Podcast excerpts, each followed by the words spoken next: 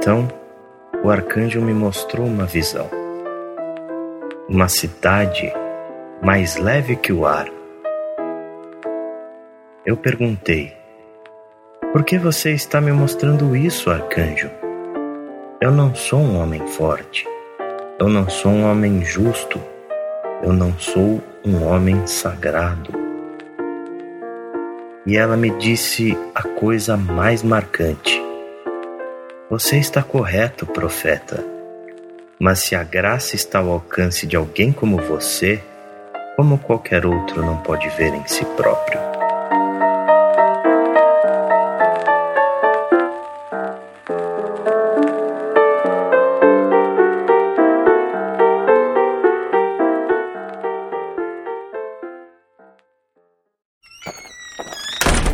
Eu sou Ale Romero. Eu sou o Chico. Eu sou o Felipe Proto. E eu sou o Daniel Walson. Senhoras e senhores, sejam bem-vindos à edição número 9 do Ana Play.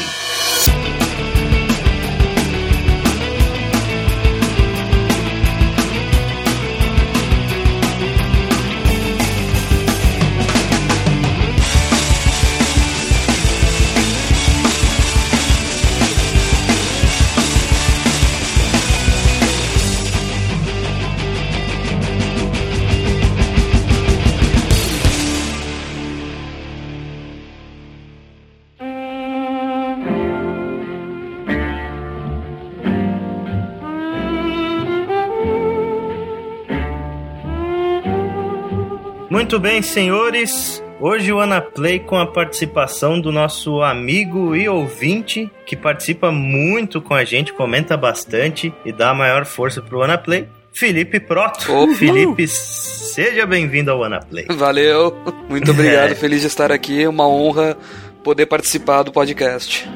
BioShock Infinite é um jogo que eleva o storytelling dos games para um outro patamar, né, cara? A gente costuma exaltar histórias de jogos de games porque elas são boas para videogame, né? A maioria das vezes é tipo a gente fala de uma história, sei lá, ah, a história de Gears of War, por exemplo, é uma boa história mas ela é uma história boa para videogames e se você comparar com o que existe de melhor na literatura ou no cinema, é, não é uma história tão boa assim.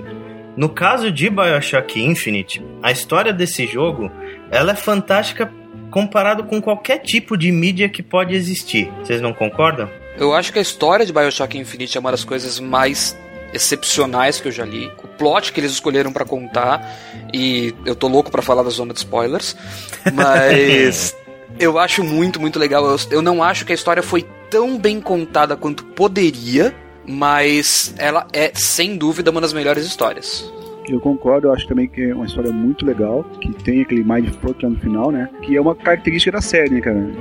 Todas elas, tirando fora talvez o Bioshock 2, que tem uma história um pouquinho mais fraca mesmo, são, são jogos que é, contam uma, uma história muito interessante e são auxiliados totalmente pela jogabilidade, a jogabilidade totalmente integrada com aquela história.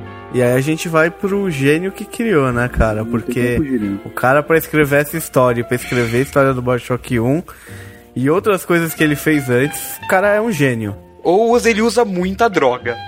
É, essa possibilidade também é Estamos falando válida. do senhor, do senhor Ken Levine. Exatamente, senhor Ken Levine, que não é à toa que BioShock Infinite e BioShock 1, por exemplo, eles têm histórias tão cinematográficas, né? Porque o Ken Levine, ele estudou, eu não sei direito qual que é a tradução, né? Porque o curso é drama que ele fez na faculdade e ele pretendia seguir a carreira de cineasta. Ele queria ser um diretor e roteirista de cinema. Inclusive, ele escreveu algumas peças de teatro e tal, antes de partir definitivamente pros videogames. É, ele tentou a sorte em Hollywood também. Antes de, É. antes de cair nos videogames, ele tentou em Hollywood e não foi muito bem aceito. Exatamente. E aí tava lá, né, o senhor Ken Levine, desempregado. Aí ele vê um anúncio num jornal lá para um trabalho de game designer num estúdio chamado Looking Glass. E aí, beleza, ele foi lá, tava desempregado mesmo, vão tentar qualquer coisa, né? E se candidatou à vaga. Ele foi contratado, ele- lá ele trabalhou com um cara chamado Doug Church. Que trabalhou em outros jogos como Ultima Underworld e o System Shock, né, o primeiro System Shock. E ele trabalhou com esse cara num jogo que depois virou referência para muita coisa, que é o Thief the Dark Project. Mas apesar de tudo isso, né, apesar de, do sucesso que foi Thief, né? Vendeu pra caramba e foi um jogo que influenciou muito os jogos de stealth hoje em dia. Com certeza. Principalmente Dishonored, exemplo. É. Opa! e como, né, ah, cara? Inclusive Dishonored... é uma franquia que tá sendo resgatada agora, né, Tiff? Que vai sair o um jogo novo. E apesar do sucesso comercial, o Ken Levine, ele percebeu que ele poderia alçar voos maiores, né? Ele resolveu deixar Looking Glass e fundar o próprio estúdio dele, que é a senhora Irrational Games. Ele fundou esse estúdio em 1997 e o primeiro jogo que eles fizeram foi uma continuação de um dos clássicos da Looking Glass, que é o System Shock 2. Alguém jogou recentemente aí esse jogo? É, eu joguei, na verdade, um pouquinho de cada, cada um deles, né, de dois. Uhum. E eu queria dizer que a importância do System Shock pra Bioshock é que é praticamente o avô deles, né, cara? O avô do, do Infinity, né? Porque uhum. é muito da jogabilidade que depois vai ser explorada melhor nos, nos Bioshock, tu já, já vê ali, né? Tu já encontra em, no System Shock, no 2 principalmente. Né? Sim, sim. Eu joguei também recentemente um pouco do System Shock 2 e de fato, cara, muitas coisas ali do Bioshock você já percebe lá no System Shock como por exemplo a questão dos audiologs. A série BioShock em geral, eles contam muito histórias que enriquecem o universo do jogo através de arquivos de áudio que você encontra espalhados pelo cenário. Isso nasceu em System Shock 2. E a jogabilidade também, como já falaram, e a questão do survival horror, que era muito presente no BioShock 1, é assim crucial no System Shock 2. É. é um jogo que é muito antigo já, foi lançado em 99 e até hoje dá um cagaço da porra de jogar aquilo. A questão da jogabilidade da jogabilidade é justamente ele usar dois tipos distintos, né? Um que é o tiro, né? E um poder é, alternativo, assim, que torna. que dá uma, dá uma dinâmica melhor para a jogabilidade. Né? Sim, depois, ele tem a questão do, do, dos poderes mentais lá. Né? Depois iriam se tornar os plasmides e os vigores, né? Teriam seus, seus substitutos. Seus... Eu acho interessante notar como essa coisa dos audiologs fiz escola. Isso aparece em Vampire The Masquerade Bloodlines, isso aparece em Batman, isso aparece em diversos lugares. Quanto mais ligado à insanidade o jogo tá, mais esses audiologs são interessantes. Sim, é verdade. No próprio Tomb Raider que a gente falou há poucos podcasts atrás, é uma forma de fato bem interessante, né, de você contribuir para o universo do jogo. É, é uma forma de você contar uh, um pouco daquele universo, do background da história que você onde você tá. Por exemplo, em BioShock, a gente vai falar mais, mais adiante, né? É, às vezes a pessoa é largada dentro do mundo e não sabe nada. Então, é os, os ali, é os, os audiologs, né? Que, vão, que se encarregam dessa parte de contar como é que, como é que foi até ali, aquele momento que você chega, né? Isso ocorre nos Sim. três Bioshocks. Os três Bioshocks, ouvir os, os audiologs é muito importante se você realmente gosta, curte aquele, aquele universo, quer saber mais. É fundamental ouvir os Bioshocks para conhecer o que aconteceu até o momento que você chega na cidade. É, especialmente no Bioshock 1, no 2 também, no 2 que você tá, você tá sozinho na cidade, né, cara? Quem é que vai te contar aquilo se todo mundo tá querendo te matar? Então é um recurso muito interessante mesmo para você saber mais do universo do jogo e não ficar tão perdido. Eu pessoalmente acho isso uma ferramenta de gameplay excepcionalmente boa porque ela impede que você seja obrigado a engolir história que você não quer. Esse uhum. é um problema da qual, por exemplo, Deus Ex sofre, que volta e meia tem diálogos intermináveis com uma história que você não necessariamente quer ouvir naquele momento. Você pode acessar os audiologos no momento que você quiser, né? Se você não tá afim de ouvir naquela hora, guarda lá, acessa no menu depois e ouve. Depois de System Shock 2, que não foi um sucesso tão grande quanto foi Thief, mas foi um jogo muito cultuado, né? Como tudo que o Ken Levine fez até hoje sempre foi muito aclamado pela crítica, né? É, com certeza, né? O System Shock 2 virou um jogo extremamente cútil hoje em dia, né, cara? Sim, não, sim. Tô... porque vários outros jogos é, tiraram ideia dele. O Dead Space é um que, que você vê que veio diretamente do, do System Shock. Né? Depois de System Shock 2, a Irrational ela trabalhou em alguns jogos sem muita expressão, como foi Freedom Force e SWAT, um outro jogo lá chamado Tribes Vengeance. Todos foram muito bem avaliados, como eu falei na carreira inteira do Ken Levine, tudo que ele fez foi bem avaliado, mas não foi um sucesso grande comercial. E aí ela trabalhou nesses jogos de menor expressão até que ela foi adquirida pela Take-Two Interactive em 2006.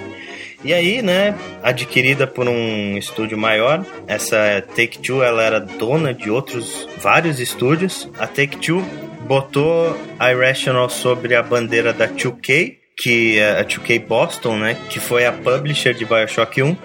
E a 2K investiu grana e deu carta branca pro Ken Levine, né? Falou, olha, você pode fazer no que você quiser. E aí ele começou a trabalhar num sucessor espiritual do System Shock 2, né? Foi daí que nasceu o BioShock. Ele queria fazer uma continuação do System Shock mesmo, né, se não me engano. Ele queria, mas motivos autorais não, não, direitos autorais não conseguiram.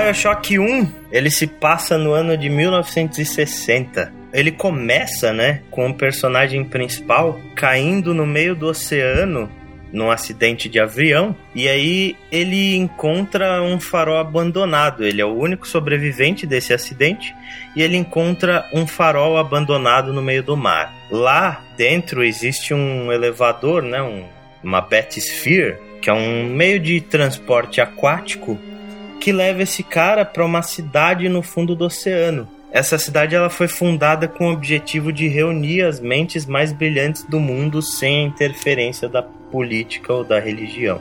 É, essa cidade Rapture aí foi criada por, por um magnata né, chamado Andrew Ryan, né?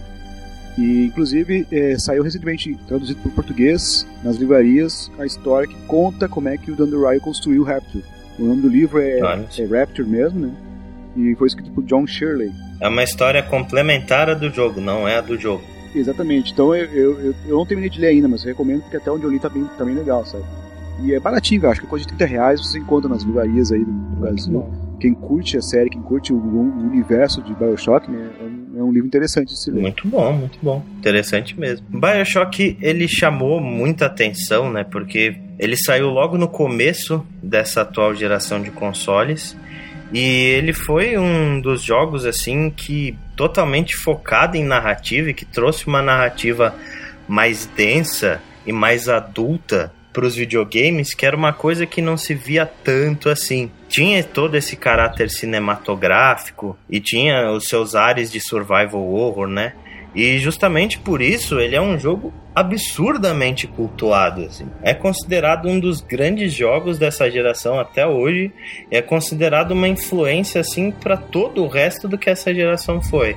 É, ele teve também influências importantes no, no, nesse jogo aí, né? O Ken Levine, eu acho que já chegou a dizer que é, o Half-Life 2, né? o Half, a série Half-Life, na verdade, né? foi uma, da, uma das, das inspirações para ele criar um, um, um shooter assim um pouco mais cerebral do que, do que os que se encontram por aí, né? Porque não existe gênero mais é, banalizado hoje em dia nos videogames do que o, o First Person Shooter, né? O FPS. Uhum. E no caso de Bioshock, ele, ele para mim, ele é, ele é bem diferenciado em vários aspectos, né? Um deles justamente é a história, mas a jogabilidade também e o modo como o level design é feito também eu acho que a grande semelhança entre o Bioshock e o Half-Life é uma coisa que é muito pouco levada em consideração, que é o ritmo do jogo. São poucos os FPS em que você tem tempo para parar, se recolher e olhar ao redor antes de ter que matar mais uma onda de inimigos. Isso aí, Halo mandou um abraço, viu, nessa de horda de inimigo aí. Não só Halo, né, cara? Call of Duty, Battlefield, todos eles são baseados em ir do ponto A ao B, matando todo mundo pelo sim, caminho. Sim, sim, sem dúvida. Enquanto que no Bioshock, não, isso aí é um pouco mais evoluído, né? Você até tem o objetivo de ir do ponto A ao B, Mas às vezes existem caminhos alternativos, às vezes existe uma, uma estratégia para enfrentar os inimigos que você vai pegar no caminho, e às vezes você pode evitar fazer algum caminho ou, ou não, pode pegar no caminho alternativo, ver o que, que tem ali, descobrir coisas diferentes sobre a história. Sobre Sim. É, ele foi um jogo assim que trouxe esse tipo de jogabilidade para primeira pessoa, né? Isso era muito comum antes em jogos de terceira pessoa, mas eu acredito que poucos jogos tinham se aventurado antes a fazer esse tipo de exploração no ambiente de primeira pessoa. Existe uma fase até no, no Bioshock que ela é totalmente. É, pode ser totalmente pulada. É, é uma fase, não é uma fase, é um lugar lá, né? Uhum. Que você não precisa, não precisa ir. Não faz, não faz, não é importante pra, pra trama, pra, pra dar continuidade à história. Só Mas vai de se curioso. você for lá, isso, se você for lá, descobre várias coisas interessantes, né, tanto da história, quanto até um poder novo, alguma coisa assim, se eu não me engano, por ter visitado lá, sabe? Sim, sim. Então, é, esse tipo de coisa.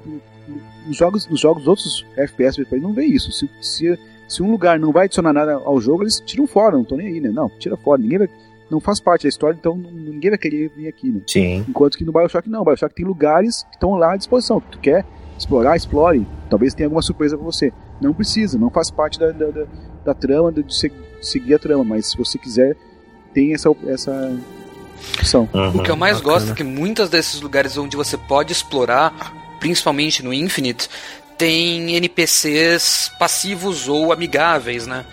Que Uhum. dão um pouco mais de flavor pro lugar. Não é simplesmente uma arena onde você tem que matar as pessoas. E normalmente é onde estão as maiores recompensas.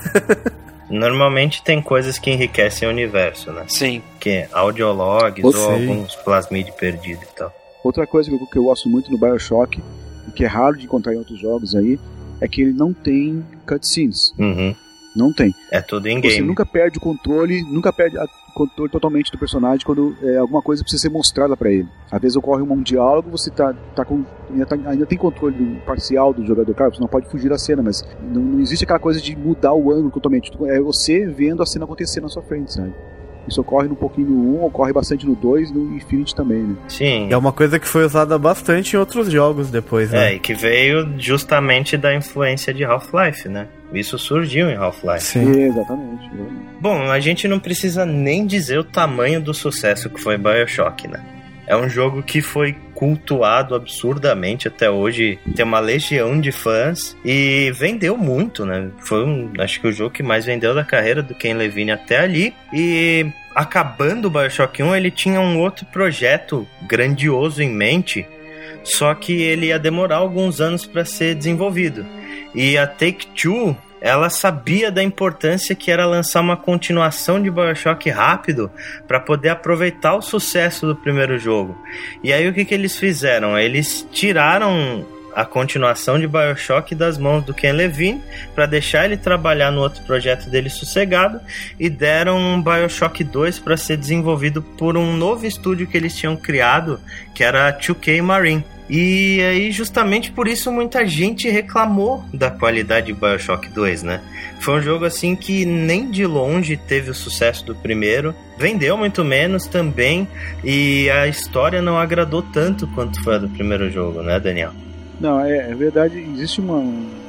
Só não, não, não- em geral não gosta muito do Bioshock 2, mas se você for- ver na Meta- Metacritic, ele até tá bem cotado pela crítica, né? ele tem uma nota boa lá no Metacritic. Uhum. E em parte é por quê? Porque realmente a história não tem o mesmo brilho do primeiro, do primeiro Bioshock.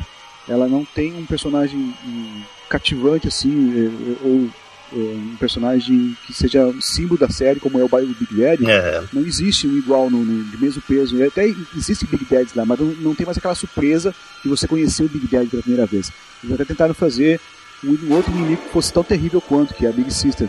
Mas ela não tem a mesma carisma que o Big Daddy tem, apesar de ser um, Big Daddy ser um inimigo, né? Então muito disso de- de- deixou a continuação um pouco menor.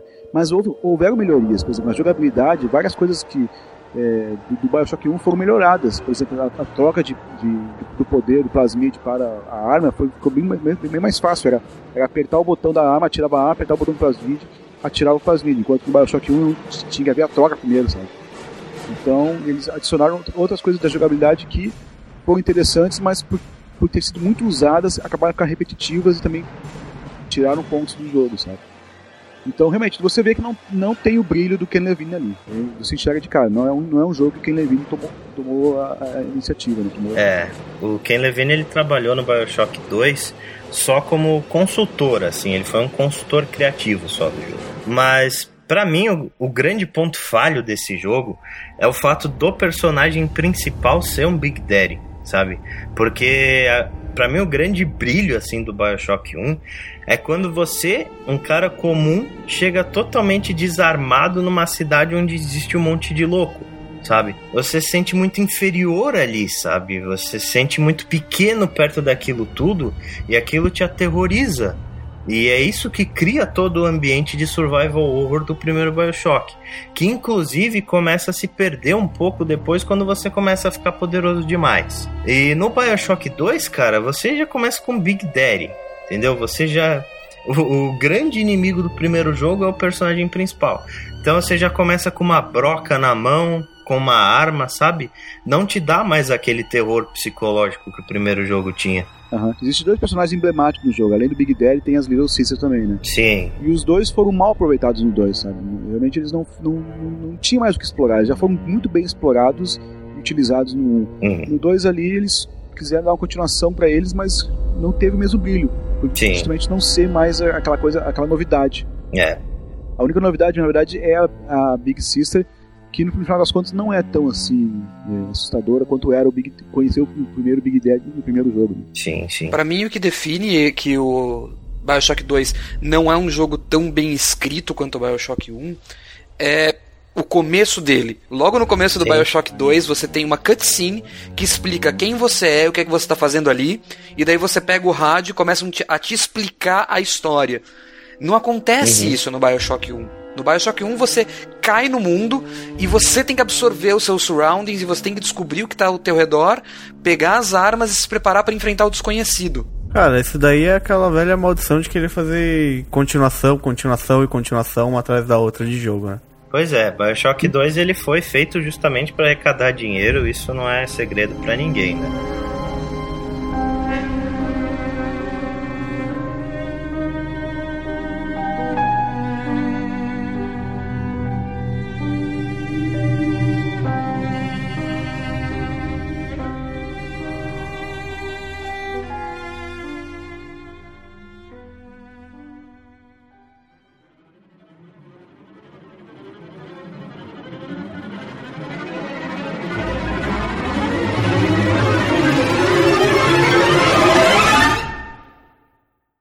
Mas vocês lembram que eu falei que o Ken Levine estava trabalhando no outro projeto?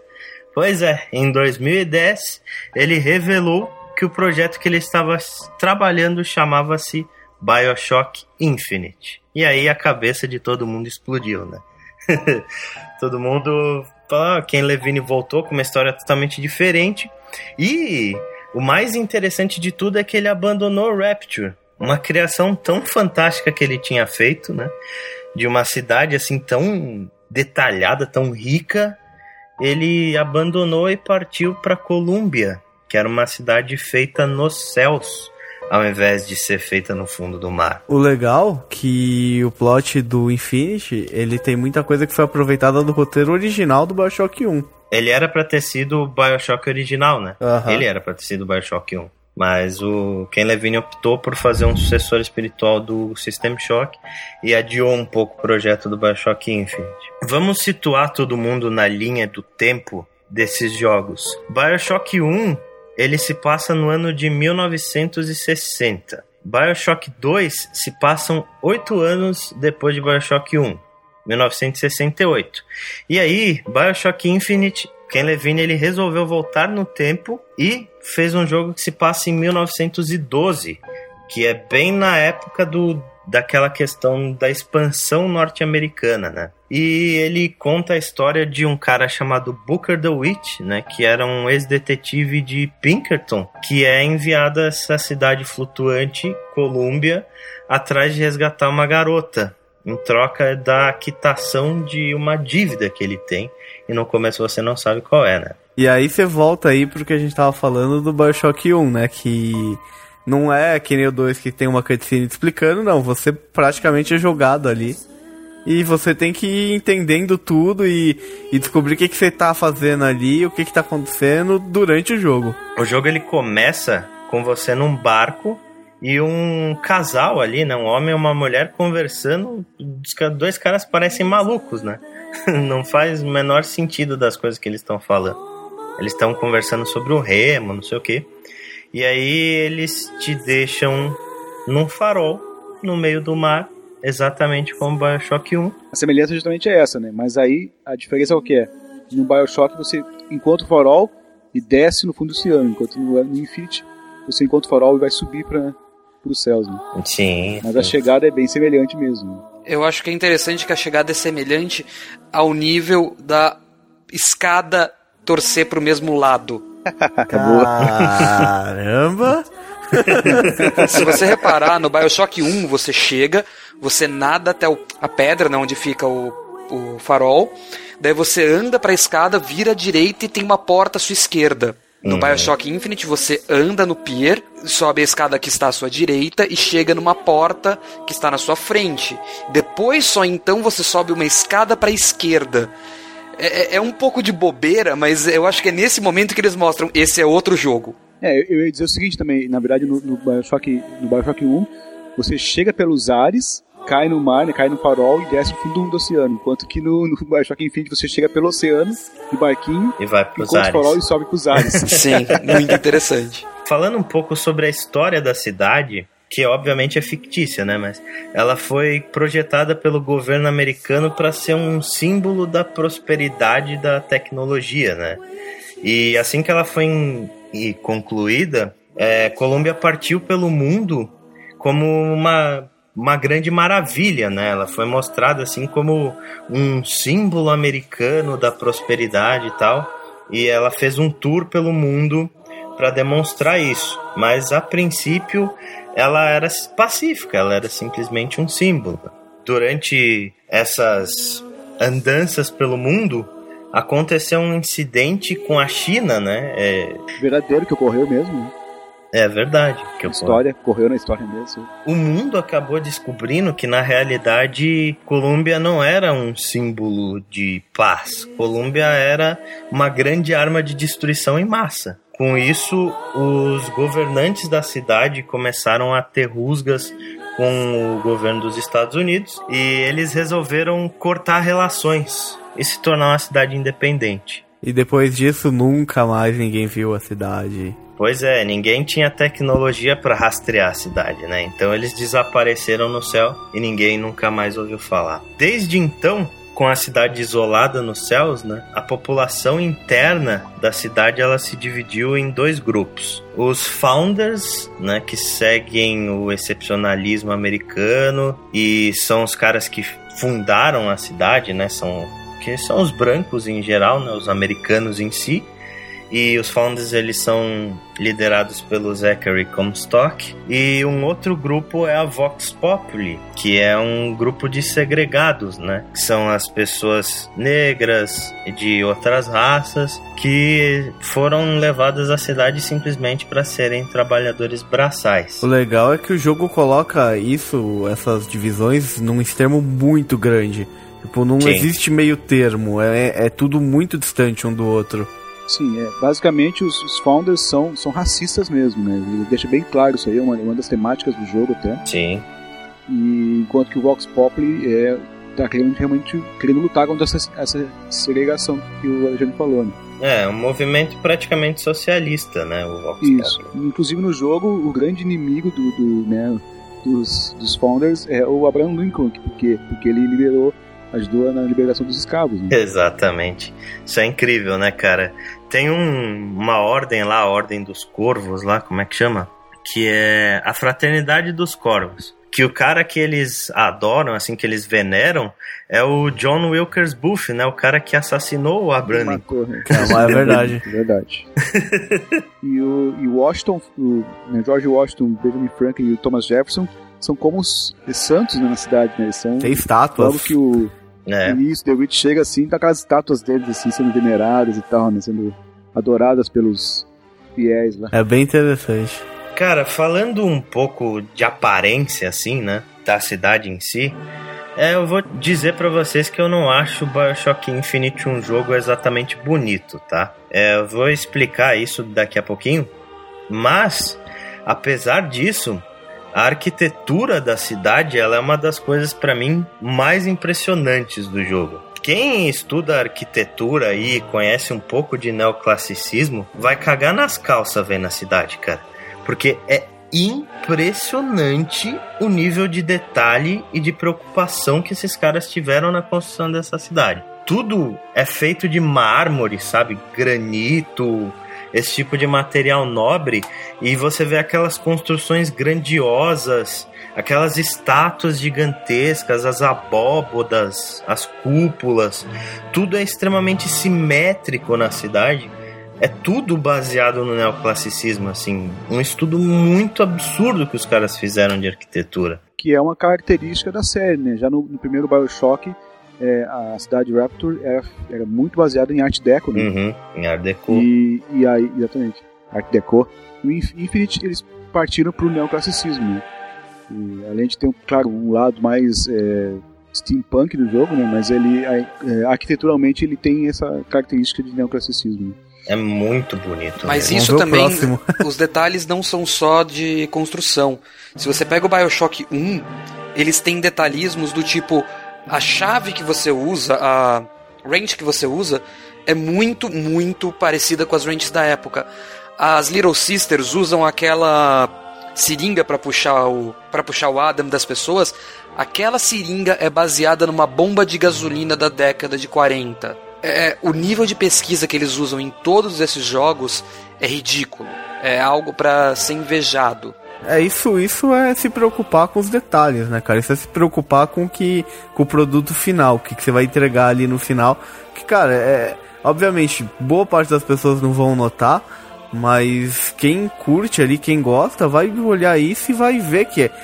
Por mesmo que, por mais que não manje, que não tenha, saiba que ah, é, se a seringa foi, mas vai ver que aquela seringa ela se encaixa dentro daquela arquitetura, que se encaixa dentro das roupas que estão sendo exibidas, que se encaixa dentro daquele ambiente todo que o geral. Então, tipo, cada pequeno detalhe ajuda a construir a fidelidade daquela simulação, né? E cara, a simetria no Bioshock Infinite, né? É uma coisa tão absurda assim.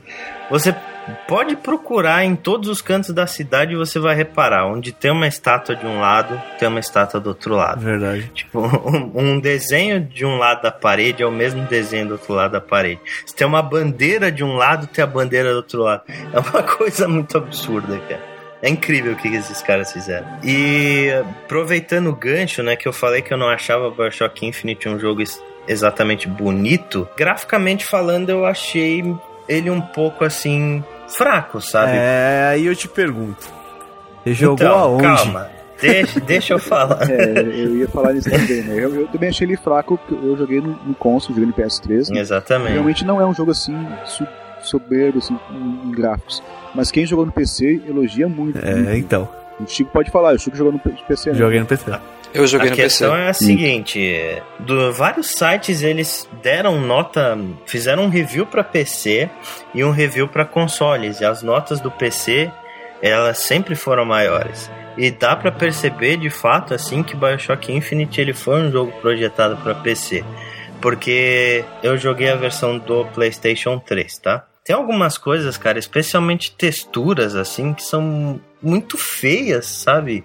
Parece coisa do início de geração, cara. Você, por exemplo, se aproxima de uma lata de lixo, de um banco, assim, você olha a textura daquilo, é mal feito, assim. Você fala, poxa, a gente tá, tá num jogo de final de geração e é assim. Cara, assim, eu vi, eu joguei no PC e eu vi você jogando no Play 3, né? Uhum. Eu acho que mais do que a textura, a textura realmente é uma é, é, é brutal a diferença, tá? Mas uhum. a, aonde você vê assim claramente que você porque a textura você ainda precisa chegar perto, precisa reparar, tá? Agora os efeitos de luz e partículas não tem não tem comparação, não tem Tipo, aquela primeira cena, quando você desce, que tem todas. É, no Play 3 não tem todas aquelas partículas, aquele efeito de luz entrando pela capela, refletindo na água. No PC, uhum. essa cena é uma coisa maravilhosa, cara. É perfeita é. a cena. E no console não tem todo esse todo essa, esse impacto, porque falta essa. E daí que eu acho que é o primeiro impacto já faz a pessoa, tipo, porra, esse jogo não é tão bonito assim. Porque uhum. não, não é aquela. Não, não dá o mesmo impacto do PC. No PC, naquela cena, você vê cheio de partículas assim, das, da poeira ali, da luz batendo no, na poeira, entrando dentro daquele. Daquele parece ser uma igreja, né? Aquela parte sim, que sim. você anda ali, que você fica com o pé sobre, na água ali, a, a, é. a água, a luz batendo na água, a, entrando, a luz entrando pelas frestas. Então, cara, é perfeito. E isso não tem como fazer no Play. Pelo menos eles não conseguiram fazer no mesmo não. nível no Play 3, cara. Esse, essa questão de luz, partícula e tal, é, é só para quem joga no PC e depois no PS3 que vai perceber, né? Porque você não consegue perceber algo que não existe. Agora, é verdade. tipo, beleza, eu tô jogando Play 3 e nem sabia do efeito de luz e partícula, não me fez tanta falta. Mas as texturas, velho, você já tem aí todos os outros jogos para comparar, né? Não, então eu acho que é, é, mais crítico, né? Você mostrou a textura de uma cadeira que foi foda. Um dos motivos para não ter ficado tão bonito nos consoles é, é a própria engine né, que eles usaram, né, cara? Eu acho que é, é um Real no Unreal Engine 3, né? Uhum. Ou uma modificação dela, né? Que já é uma, uma que tá dando, já deu o que tinha que dar, né, cara? Sim, então, já acabou de sair a mais, 4 né, já, né? O que leva a um detalhe sim, sim. interessante, que é a movimentação dos personagens no jogo. Pois é, isso que eu ia falar. Ela parece muito, muito artificial muitas vezes. Mesmo os passos é, do The Wit não fazem muito sentido com a velocidade que ele anda. Pois é, cara, o seu personagem ele flutua, né? É uma coisa estranha, assim, você não, não sente é, o seu personagem dando passos, né? Aquele movimento de subir e descer natural quando você está caminhando. No jogo, o Booker ele simplesmente flutua. É como se você estivesse fazendo um teste de, de engine, assim. É, é... A, a, câmera realmente não reage dessa forma, mas a arma que ele está levando na frente ela tem o um movimento dos passos, cara. Ela, ela se balança assim como se estivesse movimentando. Sim, sim. Quando corre, ela, ela balança, ela, ela se move também como se estivesse alternando os braços, assim, pra, né? Tentando alternar os braços para correr. Sim, é. Mas realmente a câmera, ela, ela é como se é como se estivesse flutuando mesmo. Ela não tem muito o balanço mesmo do caminhão. Isso para mim foi uma coisa assim que demonstrou a idade que esse projeto tem, porque ele começou a ser desenvolvido lá no final de 2007, quando acabou o desenvolvimento de Bioshock 1. E eu acho que durante o percurso esse tipo de coisa já estava meio pronta e aí eles resolveram deixar. Mesmo porque tem jogos que fazem essa movimentação hoje em dia perfeitamente, tipo, você pode, por exemplo, Far Cry 3. Far Cry 3 uhum. você não tem problema nenhum com movimentação, subir escada, descer escada, é muito fluido e é da mesma geração, né, cara? Sim, acabou de sair há pouco tempo atrás. Falando um pouco dos personagens, eu não sei quanto a vocês, mas eu achei pro, provavelmente só tirando a Elizabeth, tá? Todos os personagens desse jogo são escrotos, assim. São pessoas escrotas, sabe? Desprezíveis. Inclusive o Booker é um ser extremamente desprezível. E a maioria deles eles têm personalidades bastante distintas, né, e fortes como por exemplo o jeito megalomaníaco do Comstock, o jeito excêntrico do, do Jeremiah Fink, ou aquele estilo Dupont e Dupont que tem os irmãos Lutense, né? E eu arrisco dizer que a Elizabeth só é boazinha porque ela fica na torre até metade do jogo. Então, cara, eu acho que assim, beleza, os personagens eles são escrotos, né? Mas uhum. aí você vê o questionamento. Por que, que eles são escrotos, cara? Porque não é, tipo, não é inteiramente culpa deles.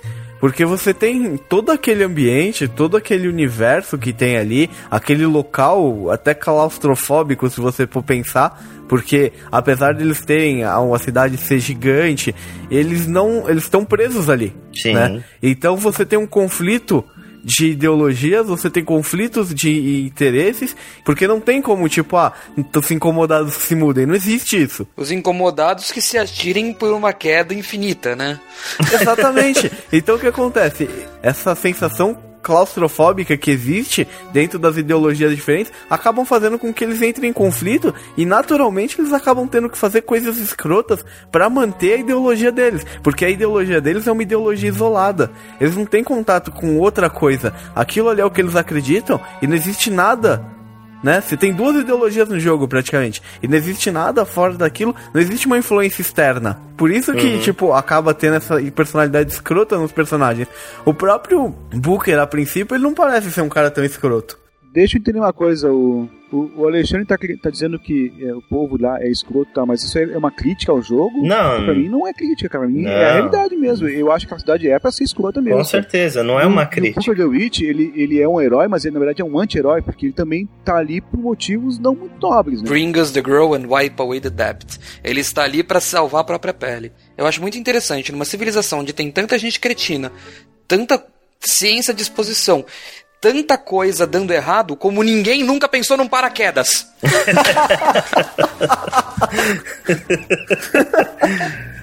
Pô, genial. Caralho. Não, eles pensaram num gancho.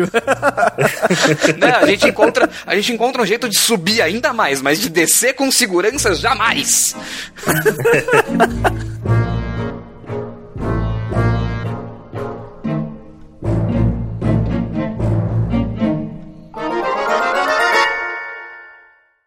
Tá, falando um pouco especificamente sobre a Elizabeth. O que, que você achou dela, Felipe, como companion e como personagem em si? Eu acho ela uma personagem muito interessante, porque ela começa como a, o avatar da santidade, ela é a coisa mais pura do mundo. Eu acho que eles puxaram alguns, algumas dicas visuais da Bela, de A Bela e a Fera de propósito. É verdade, né? Ela parece bem, bem a Bela. As roupas mesmo. dela. A roupa dela. A roupa dela e o próprio jeito que ela se mexe lembra um pouco o jeito que a Bela uh, se comporta. E ela é uma menina de livros exatamente como a Bela. Eu acho que eles pula, puxaram uma, alguma coisa daí. Daí ela, depois ela se desenvolve para ser um personagem com uma força de vontade muito legal. É, porque, ouça na zona de spoilers, mas eu acho que é muito interessante a evolução que ela tem. Porque ela é o único personagem que tem qualquer evolução naquele jogo. Interessante o Felipe falar de comparar a Elizabeth com a, com a Bella, porque ela tem também a fera dela, né? Que é o Songbird. Olha só. Eu não tinha pensado nisso. Mas faz muito sentido. Faz muito sentido. Aliás, tem outras referências. Vocês chegaram a ver alguma coisa relacionando é, Bioshock Infinite com o Mágico de Oz? Não, isso não. não. em algum lugar, mas não me aprofundei. Mas tem spoiler, então a gente fala nos spoilers sobre isso. Mas, cara, é, a respeito de personalidade, assim, não me chamou tanto a atenção a Elizabeth. Ela tem uma evolução interessante, mas ela não é um personagem tão carismático quanto eu pensei que ela fosse, sabe? Ela não tem características muito fortes de personalidade que fazem ela ser apaixonante, pelo menos a minha opinião, tá? Mas como companion, assim, ela é simplesmente fantástica. Acho que é a melhor companion que eu vi em um jogo até hoje. Porque além do fato dela desaparecer durante a luta, você não precisa se preocupar com ela, ela sempre encontra um cover e é sempre longe de você. O que é excelente, porque você quase não nota que ela existe durante a batalha. Ela ainda fica procurando itens no cenário para te dar. E, pô, isso é excelente, sabe? Ela te dá dinheiro, ela te dá munição, te dá sais quando você precisa. Esse lance dos itens, dos sais e da munição. Ela tira essa porra do nada, às vezes. É, a maioria das vezes é assim, mas tem vezes que ela, por exemplo, os aqueles kits para fazer, para abrir os, os chaveiros uh -huh. lá, né? As gasolhas. As chaves, abrir os cadeados ela, ela, ela fala assim, às vezes, ah, tem um lockpick ali, né? É. E realmente tem, ela aponta certinho onde tem um, né? Então. Tem eu... um esquema que às vezes você olha para onde ela tá olhando e tal, tem alguma coisa ali. Isso, mas realmente dinheiro e arma, eu acho que ela faz mágica, né, cara? Pra tirar. É, cara. eu acho que é muito legal essa coisa dela sumir durante a batalha, porque no momento que ela começou a me seguir e apareceu o primeiro inimigo, eu falei, pronto, acabei de me enfiar numa escort mission de 15 horas, fudeu. Daí aparece a mensagem, Elizabeth can handle herself during a battle. Pronto, salvaram o jogo. Beleza, Ufa. posso jogar. Que alívio, né, velho? Puta merda. Agora, quanto ela não ser carismática, eu não sei, cara. Eu, tô, eu tenho minhas dúvidas. É, eu, eu, não concordo Gostei também. dela, cara. Eu tive vontade de cuidar dela, tive vontade de, de resolver o problema dela. Simpatizei com, os, com, com, a, com o drama dela de estar naquela torre lá e durante toda a vida dela ter sido criada como uma experiência. Uhum pra mim, eu, eu me simpatizei com ela, cara. É, então, é como eu é falei, bom. é uma questão mais pessoal mesmo, assim. Cara, ela me passou muita veracidade, cara. Tipo, até queria mudar o curso em determinado ponto do jogo ali, apesar de não dar pra levar ela pra onde ela queria. Eu pensei uhum. em tentar fazer isso, mas. Cara, porque, sei lá, eu fiquei. Eu, eu achei ela. Eu gostei muito do personagem. Eu achei. Eu senti assim, ah, entendi por que, que ele tá. Por que, que eles estão tentando salvar ela, entendeu? Sei uhum. lá, eu gostei dela. Sim. E outra coisa interessante é que ela sofre uma transformação durante o jogo, né? Uma transformação profunda ali. Né? Uhum. Eu não sei se a gente vamos, vamos deixar pra falar mais é, adiante, né? Talvez nas zonas spoilers, mas ela, ela, ela é um, um, personagem que é bem explorado. Tanto que ocorre essa transformação e você vê acontecendo isso ao longo do jogo. Sim. Com certeza. eu quero ver um cara que, que não vai ouvir a zona de spoiler depois de tanto que a gente tá falando dela. então ninguém vai dar a mínimo. Mas beleza. É, já saiu o jogo faz um tempo também. certo. Falando um pouco da questão dos coletáveis, né? Bastante comuns em todos os jogos do Ken Levine. Bioshock Infinite voltou com os audiologs e ele usa um recurso muito legal, né? Muito interessante que são os voxofones, né, cara? Que é uma espécie de aquele gravadorzinho que você tinha de fita cassete, é um gravador de vinil, né? Uns disquinhos compactos e eles têm, e tem até um momento lá numa feira que logo no começo do jogo que ele, ele ensina como é que funciona o Vox Voxphone, né? Voxophone. Uhum. Então, eles, eles tiveram esse cuidado de mostrar que é uma tecnologia tal, uma, uma novidade ali, né? Uhum. Que interessante isso, esse, esse cuidado do roteiro de, de dar essa explicação, né? Sim, é. tecnologia. Isso é um ponto muito forte do jogo, né, cara? Quase tudo assim que seria teoricamente que é questionável assim, os caras dão uma explicação, né? Eles tentam sempre, tipo, não só Com os voxofones, mas tem várias coisas ali que aparecem durante o jogo que, que eles tentam dentro do jogo te falar, ó, oh, isso é plausível por causa disso. Como, por exemplo, os cinetoscópios, né? Que é um outro coletável bem legal. Que são aqueles filminhos que você para naquela maquininha e olha assim para baixo e ele te mostra um filminho da, da cidade, feito normalmente pelos, pelos founders, né? Então sempre é uma coisa extremamente tendenciosa. Mas é muito legal de ver, assim, porque ele mostra, mostra muito da história da cidade, né? Exatamente. O legal dos coletáveis desse jogo é isso. Você não tem um coletável à toa. Uhum. Você não tem um coletável tipo, ah, estou pegando aqui e não vai dar nada, só vai me dar mais pontos e pronto, acabou. Não, é, os coletáveis tem. têm, todos eles têm algum conteúdo, né? Ele tem, ele te acrescenta alguma coisa naquela experiência do jogo. É, a única coisa que eu achei assim, que não precisava contar como um coletável. Mas se você, por exemplo, está tentando platinar o jogo, você precisa achar todos, são os telescópios. Sim, é. é eu achei meio, meio bobos também, porque seria legal se quando você espiasse por um, visse alguma coisa interessante, assim, mas não, é uma visão assim, é. mais um zoom só de um ponto sem, sem importância nenhuma. A maior Sim. parte deles tem Realmente algo escondido, cara. Ah, é? Opa. Opa, peraí.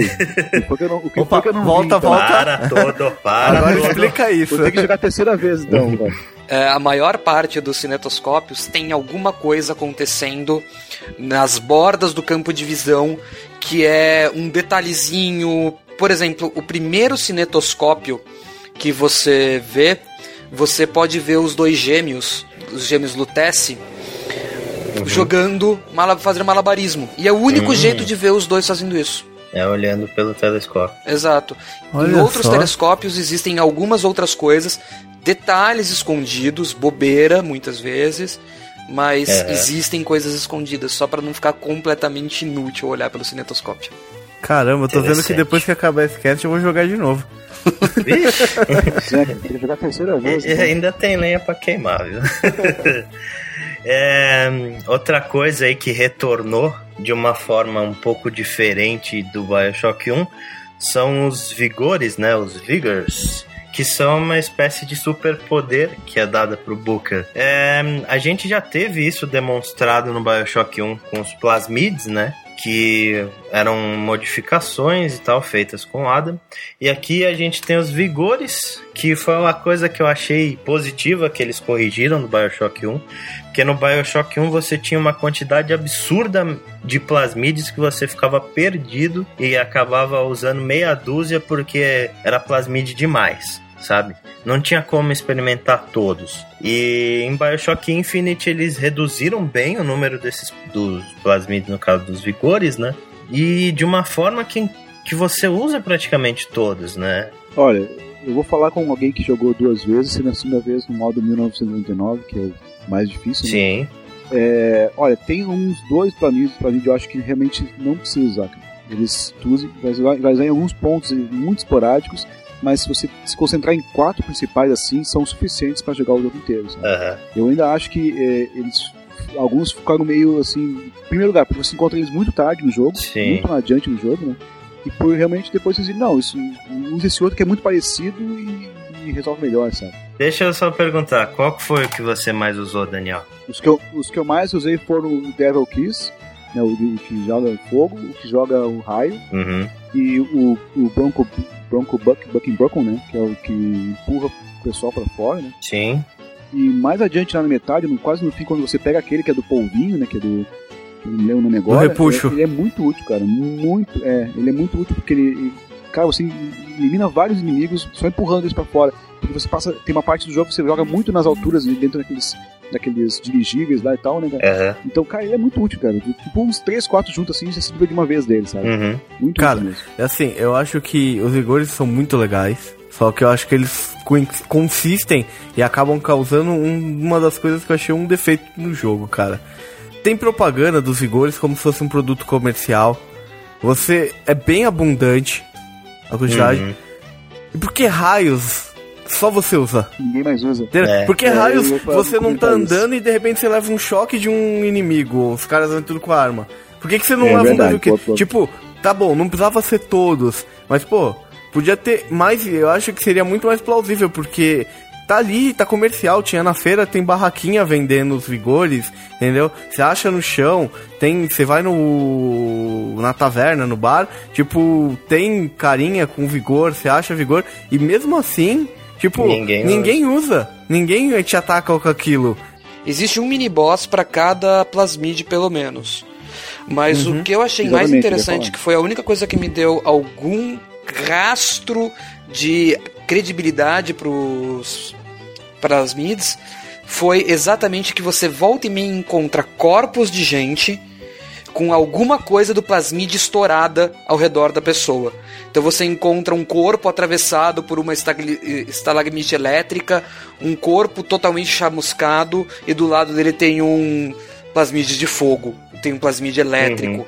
Uhum. Ou seja, você consegue usar os plasmids, mas muita gente morre tentando. E você consegue usar todos. Ah, e é um pouco de licença é, poética, é, né? talvez seja uma solução parecida com o que ele usou no primeiro Bioshock, né? Também tem o caso dos plasmids, né? A gente tá, para não confundir, né? No Infinite são vigores. São né? vigores. No, no Bioshock é os plasmids, que são os plasmids. Tem, tem alguns. É, tem, tem o mesmo caso, você usa vários dele e não vê ninguém usando é, em, em você, né?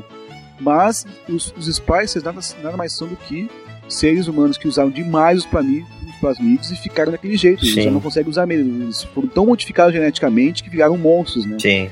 Então poderia haver uma coisa parecida também em Colômbia, né? Mas ainda teria um ou outro inimigo que estaria te atacando com uma bola de fogo. Não, realmente, não tem, não tem como né? ficar. É. Aliás, falando da questão dos vigores, né? As animações disso, cara, que aflição, velho. Perturbador isso, cara. Meu, na hora que você toma pela primeira vez, ou quando você deixa um deles equipado ali e o Booker começa a olhar pra mão de vez em quando, é horrível, cara. É, a, a animação na mão é muito legal. Muito, muito não, não, Nossa, é. aquele do o Undertow, né? O repuxo, que é o que você empurra os caras, que Isso. fica umas bolhas do tamanho de uma maçã na sua mão, assim, fica uma cratera. Cara, que coisa horrorosa. Eu, tipo, eu deixava equipado de possessão, que a sua mão fica verde. Eu deixava equipado sempre ele só para não ficar olhando para aquilo. de tão bizarro que é.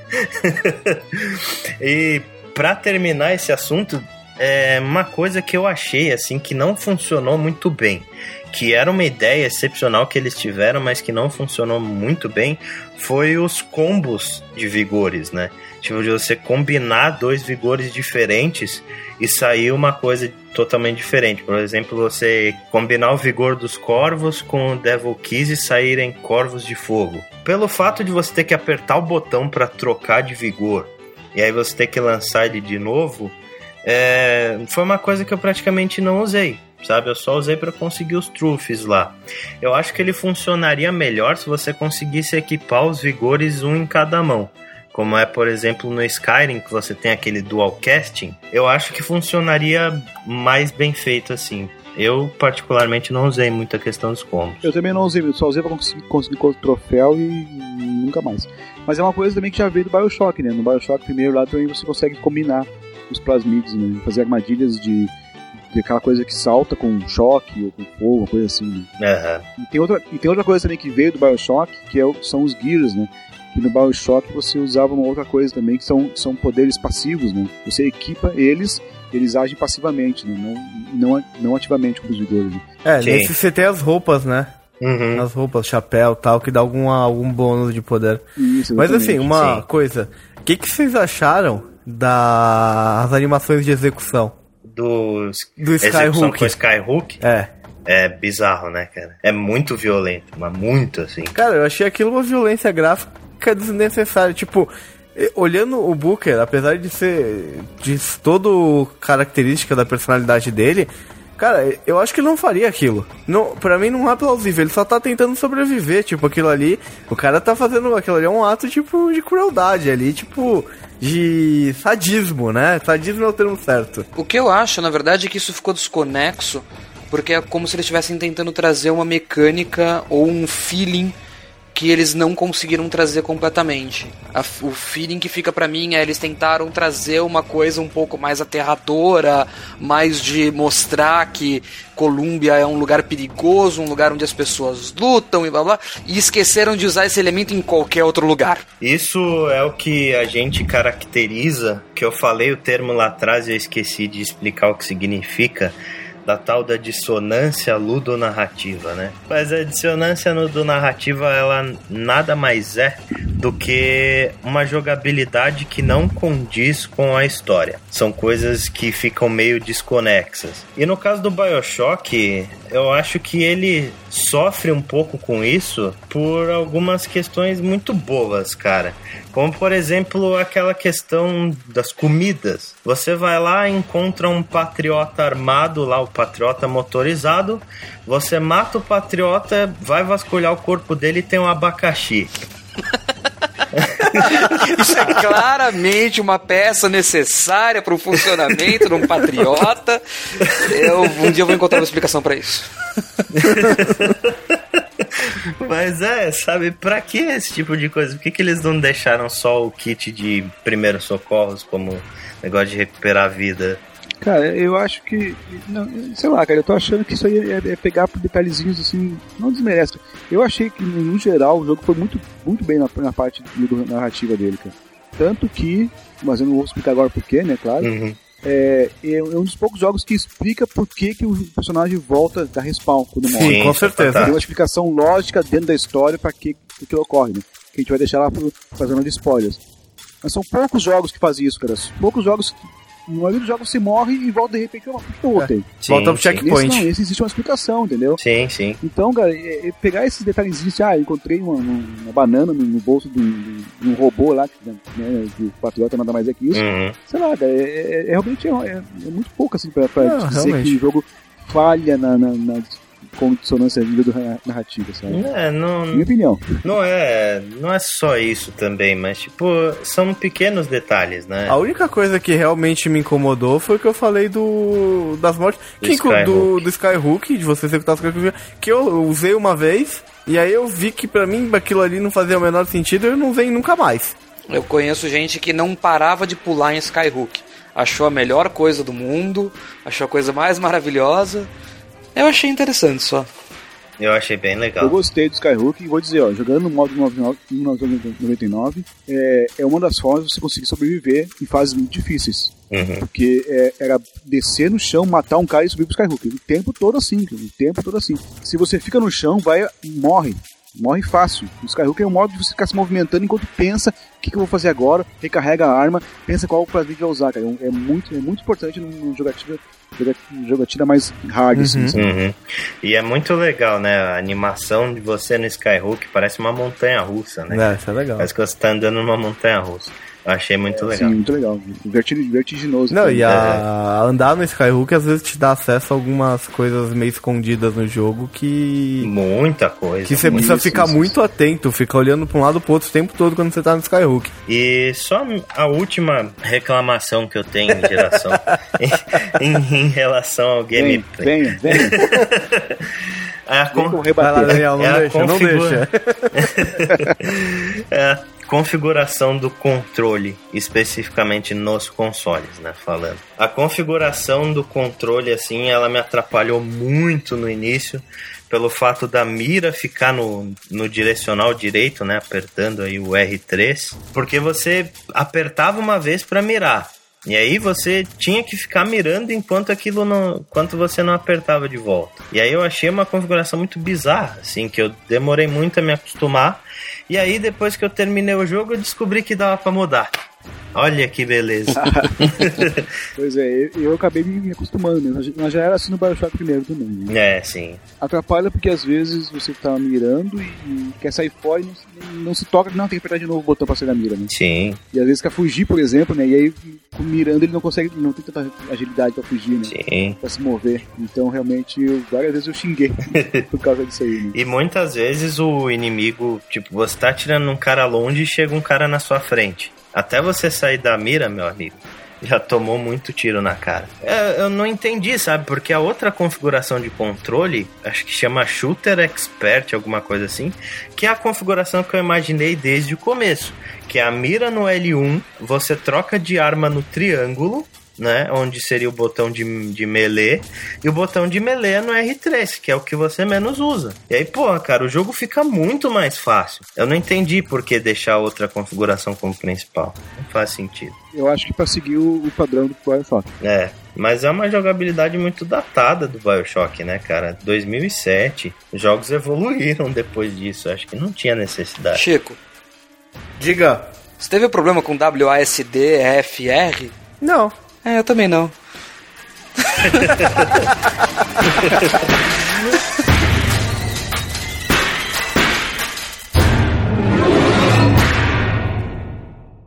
Vamos lá então, antes da gente ir para os spoilers, cada um aí um overview geral e as suas recomendações. Recomendam Bioshock Infinite ou não? Chico? Ah, eu recomendo GTA V. Não, eu recomendo, o jogo é fantástico, cara. A construção de personagens, principalmente dos dois principais aí, do Booker e da Elizabeth, é fantástica. A história, não precisa nem falar, né, cara? O Kim Levine, mais uma vez, mostrou que o cara realmente é um gênio e, meu, jogo tem que ser jogado, cara. Pra mim é um dos melhores jogos do ano, com certeza. Beleza. Felipe, eu acho que é Game of the Year, cara. Eu acho que a gente passou a última meia hora falando de coisas erradas no jogo, porque são os detalhes que a gente consegue encontrar de errados. Não tem muita coisa para encontrar de ruim a ambientação é perfeita, a história é maravilhosa, só que é difícil de comentar da história sem falar de spoilers dela.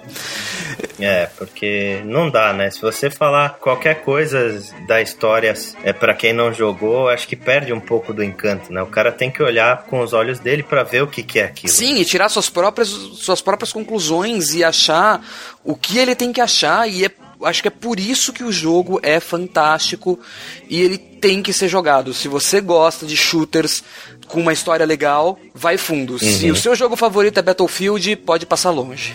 É, a minha opinião, cara, eu achei um jogo incrível, assim. É, a grande, grande ponto, ponto, fraco dele, assim, tá um pouco na jogabilidade, mesmo que não, não é um primor, né? Mas é legal, sabe? Não compromete de fato. E a história é simplesmente genial, assim. É, eu acho que é uma das melhores histórias que eu já vi dentro de um videogame.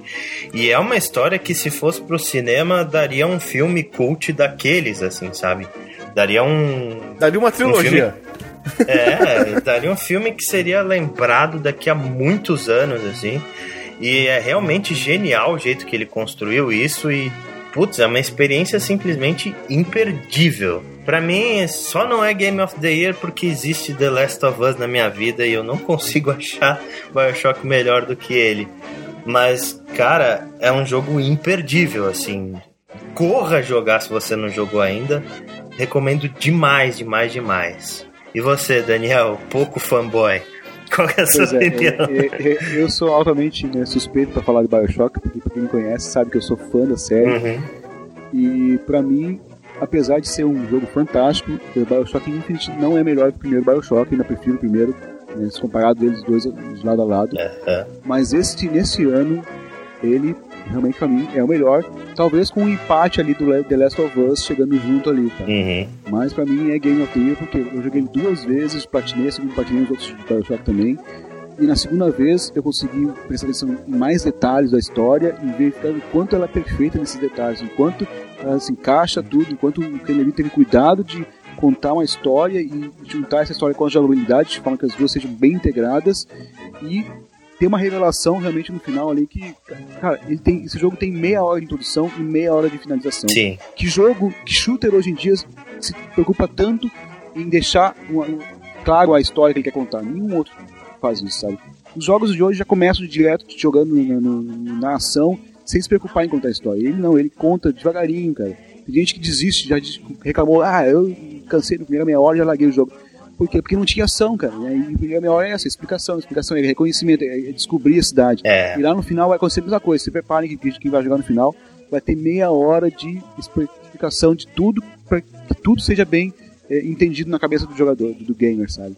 Eu só acho que é queria deixar antes da zona de spoilers ainda. O jogo tem uma ambientação tão bem construída, uma história tão legal que, que eles conseguiram fazer um board game em cima disso. Tem, eu acho que é legal deixar no link aí a existência do board game de BioShock. Sem dúvidas. Estará aí nos links deste podcast. Então, a partir de agora, finalmente, zona de spoilers. Vamos falar da história até não poder mais, nossas milhões de teorias. Vamos discutir Bioshock. Melhor Aleluia. I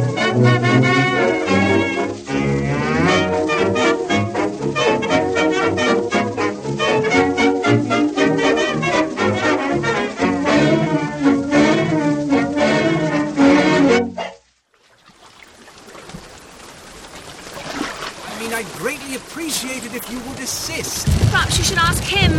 I imagine he has a greater interest in getting there than I do. I suppose he does. There's no point in asking. Why not? Because he doesn't row. He doesn't row. No, he doesn't row. Ah, I see what you mean.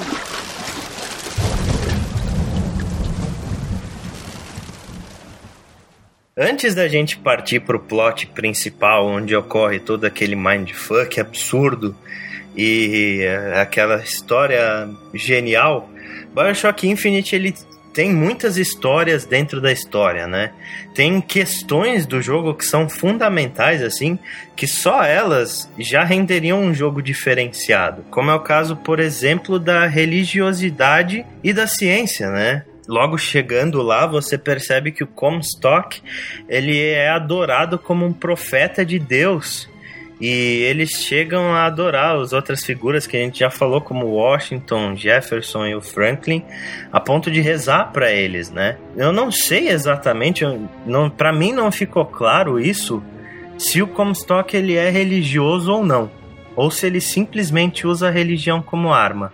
O que, que vocês acham? Eu acho que foram as duas coisas. Ele realmente se tornou religioso naquele momento em que ele se batiza, né? Uhum. Mas e também viu que a força da religião é capaz de cegar, né, as pessoas e de tornar elas é, robozinhos, digamos assim, né, do- da forma como ele usou a religião, né, Sim. para que elas ficassem do lado dele e tornassem Colúmbia o que ela é. Né? Cara, Sim, a sim. religião foi até uma fuga, né? Um remédio pra consciência dele, né? Porque ele tinha feito, então ele abraçou a religião. Eu acho que ele seja religioso sim, e obviamente ele acaba usando isso como arma, né? Dentro do decorrer, porque que ele quer implementar isso pra todo mundo, né? Ele acha que aquilo é a cura e a salvação pra tudo o resto. Outra coisa, a religião também ela é usada para explicar os fenômenos que ele consegue fazer, né, cara? Quer dizer, a gente Uhum. sabe que ele consegue que ele conseguia voltar no passado pegar coisas do passado e trazer. Como é que ele explicar isso para as pessoas, né, cara? Então ele usava tudo que ele era profeta, que ele via como que ia ser as coisas. Uhum. Tipo, do passado não no futuro, na verdade. Sim, do futuro. Ele viajava no futuro e trazia tecnologia para cá. Então a religião também ajudava a explicar isso aí, né, cara? Não, ele, ele era o profeta de Deus, ele conseguia fazer isso, né? Então. É, então, é, aí é que tá o ponto que eu não sei se ele era religioso ou não. Porque ele usa muito a ciência, né? que é uma coisa assim que normalmente ela tá em conflito com a religião e tal cara que é muito religioso não, não vai muito pro lado da ciência e ele ele pega coisas que ele sabe que são científicas e joga dentro do cunho religioso. Por isso que eu não sei se ele é exatamente religioso ou se ele só usou a religião como arma. Minha opinião é que ele é religioso e que ele tá buscando redenção a maior parte do tempo. Não haveria o jogo, não haveria toda a noção de ele se entregar à morte, como acontece quando você finalmente encontra o Comstock, se ele não acreditasse uhum. num céu e inferno e que ele ia finalmente se livrar dos pecados dele. Tem um voxafone que é você encontra numa praia, que é do cara que está escrevendo a biografia do Comstock, que o cara fala, ele comissionou duas mil páginas. E quando eu perguntei por quê, as pessoas pagariam por 200 mil. E ele fala, eu não preciso, porque eu sei como termina. Father Comstock called on me today to write his biograph. Me. The man pays for exactly 100 pages in advance. Now, I'm half a Jew when I smell silver, so I say, I say, Father, your flock would pay for a thousand. You know, why settle for less? And then the prophet looks to me and says, 100 will suffice, as I know how it ends.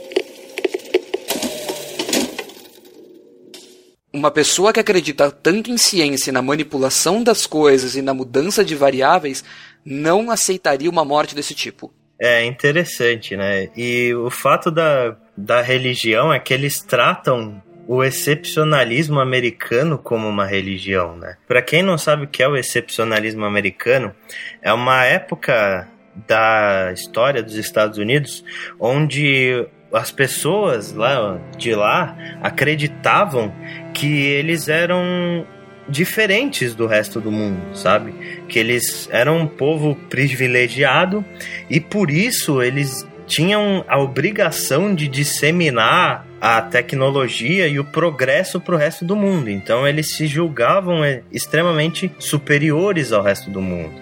Tanto que você vê essas questões aí tal, da, logo no começo tem a estátua do Washington, do Jefferson, você vê por exemplo, o rosto do George Washington estampado nos patriotas motorizados, né? Tem alguns que são é, Abraham Lincoln. Tem alguns que são Abraham Lincoln. Os usados pelo Vox Populi. Olha só, olha aí. Não chegou a reparar, né? É, que é justamente o contrário, né? O Vox Populi pregava a questão, pegava a questão da liberdade, né? E o Abraham Lincoln foi um grande símbolo disso. É abolindo a escravatura nos Estados Unidos. Retomando aquilo que a gente falou lá atrás, de que é uma sociedade super violenta e, for, e que se força, os, o Vox Populi ele prega uma liberdade, nem que seja debaixo de porrada. Eu acho isso muito interessante, porque ele criou realmente dois extremos. Não é uma uhum. esquerda, uma revolução temperada e que quer o bem das pessoas. Não, eles querem que as pessoas sejam livres, nem que eu tenha que espancá-las para isso. As duas facções são ruins, não, não, não existe uma que seja melhor mesmo. Elas são duas faces da mesma moeda. Justamente tanto quando a cidade está tá, tá dominada pelos, pelos founders, quanto quando, quando ela, ela, é dominada pelos Vox Pop, nenhuma das duas soluções é, é ideal, né, pra Porque... cidade. A cidade fica em caos, né? Porque as duas são extremas, né, cara? Você não tem. Exatamente, são você, pra você ter para você ter uma tipo uma sociedade ideal, teoricamente você precisaria ter um, um equilíbrio. Inclusive tem um diálogo da Elizabeth quando vocês estão passando por essa fase onde a cidade está em guerra, né? Que o Vox está tentando tomar a cidade. A Elizabeth fala: eles não são tão diferentes assim, né? O Booker pergunta: quem? Ela fala o Comstock e a Daisy Fitzroy. São os dois farinhas do mesmo saco, sabe? Nenhuma das duas pessoas prestam. E é justamente por isso que eu falei lá atrás a questão de que todo mundo é escroto nessa cidade. É, é muito muito legal, né? Como é tratada a questão do, do racismo dentro desse jogo, né, cara? Porque é, o povo, os founders, eles pregam muito a raça pura americana e todas as raças que são de fora, sejam negros, sejam chineses, né? Eles são totalmente discriminados e delegados a subempregos. Chega um ponto, por exemplo, de você passar por uma parte da cidade de diversão lá, né? Onde o pessoal joga fliperama, essas coisas.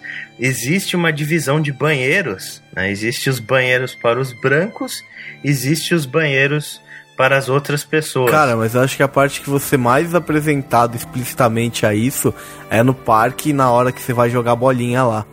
Aquilo assim, é, aquilo ali também é uma é, é uma testar o cara, né?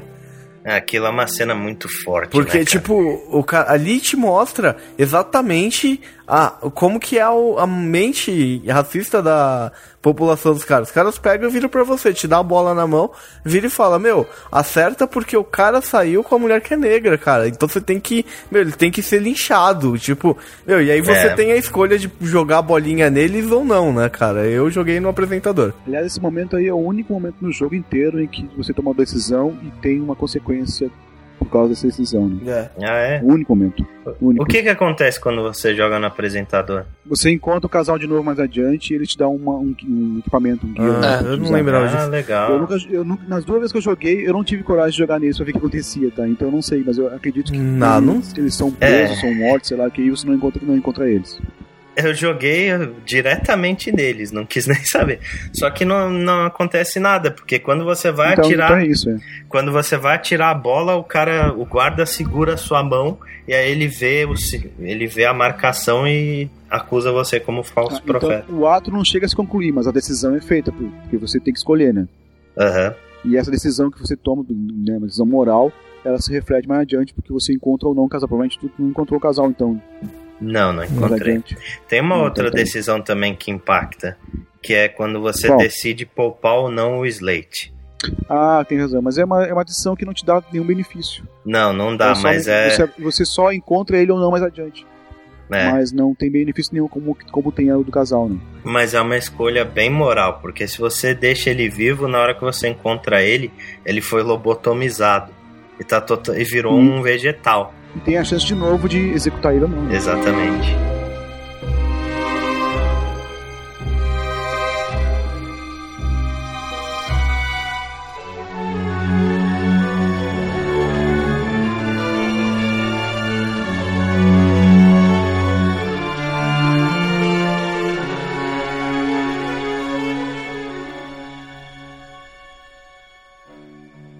Já, já, tá, já tá claro pra quem tá chegando nesse ponto aqui do podcast de que é, o Bioshock Infinite se, é, se baseia em múltiplos universos. né? Aham. em múltiplos universos co- ocorrendo simultaneamente. E que o Booker, cada vez que morre, né, ele volta, é como se ele estivesse sendo buscado de novo de um outro universo para concluir o que, o que o Booker anterior não conseguiu fazer. Então é Sim, sempre sim. um outro, quando você morre, é sempre um outro Booker, é outra pessoa. Tanto que cada vez que você volta, é sempre aquela porta lá do escritório do Booker que está sendo aberta, porque tá, tu tá sendo de novo chamado pelos Lutece para ir para Colômbia e começar tudo de novo, Hum, até chegar naquele ponto ali. Né? Na realidade, não é sempre a porta. Tem, a- Não, não, tem vezes que a, Que a Elizabeth te recupera. tem umas vezes que a Elizabeth tá com uma seringa, não tem? É, é verdade. O que, que é essa seringa? Vocês têm alguma teoria? eu não consegui identificar em que pontos, em que, que tipos de morte exatamente é, é, há, há essa troca, né? Ou ele volta pela porta ou ele volta pela Elizabeth. Não consegui identificar, fazer uma correlação. Uhum. Mas eu acredito que assim, ela esteja só te curando. Não foi, de repente não foi um ferimento tão fatal assim a- que ela conseguiu te curar. É, né? pode Entendi. ser. Faz sentido. O jogo ele começa com o Booker sendo levado para um farol no meio do mar, como a gente já tinha falado lá antes dos spoilers. O objetivo dele é, ele, é resgatar a Elizabeth, né? Que ele precisava disso para quitar alguma dívida que ele não diz qual é. Depois disso, ele descobre que o Comstock estava na espera dele e acusava ele de ser o tal do falso pastor, né? E aí os cartazes nas ruas eles indicavam o falso pastor como alguém com a marca AD. na mão. E aí, passando por alguns acontecimentos, o Booker ele encontra Elizabeth. Você já descobre que ela consegue abrir algumas fendas que elas dão acesso a pontos diferentes da história, assim. É muito interessante nessa parte aí da, da torre, quando você encontra ela, que você vê, por exemplo, um cartaz do, do Retorno do Jedi, né, cara, em francês. Você quer um detalhe interessante? A vingança do Jedi. É isso que diz no cartaz. Não o retorno. Sim, sim.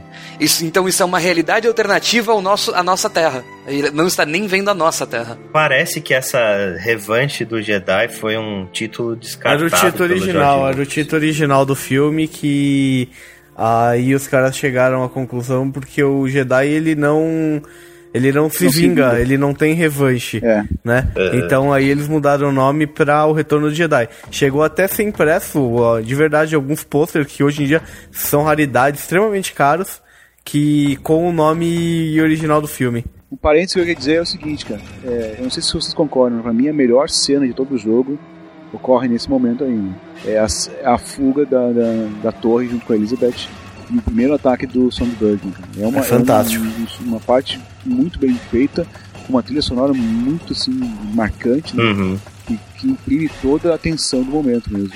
É, realmente, incrível. E uma das primeiras curiosidades, né? O pessoal já vai anotando isso daí que tá percebendo os easter eggs.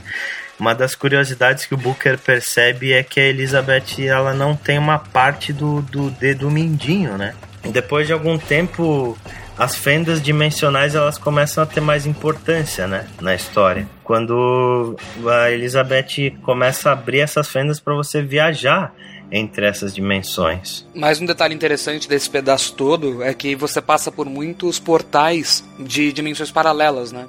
Toda vez que você passa por um desses portais, você ouve umas vozes gritando com você. Uhum. Esses são todos trechos de Romeu e Julieta tocados ao contrário já dando a dica de que ela vai te matar no final.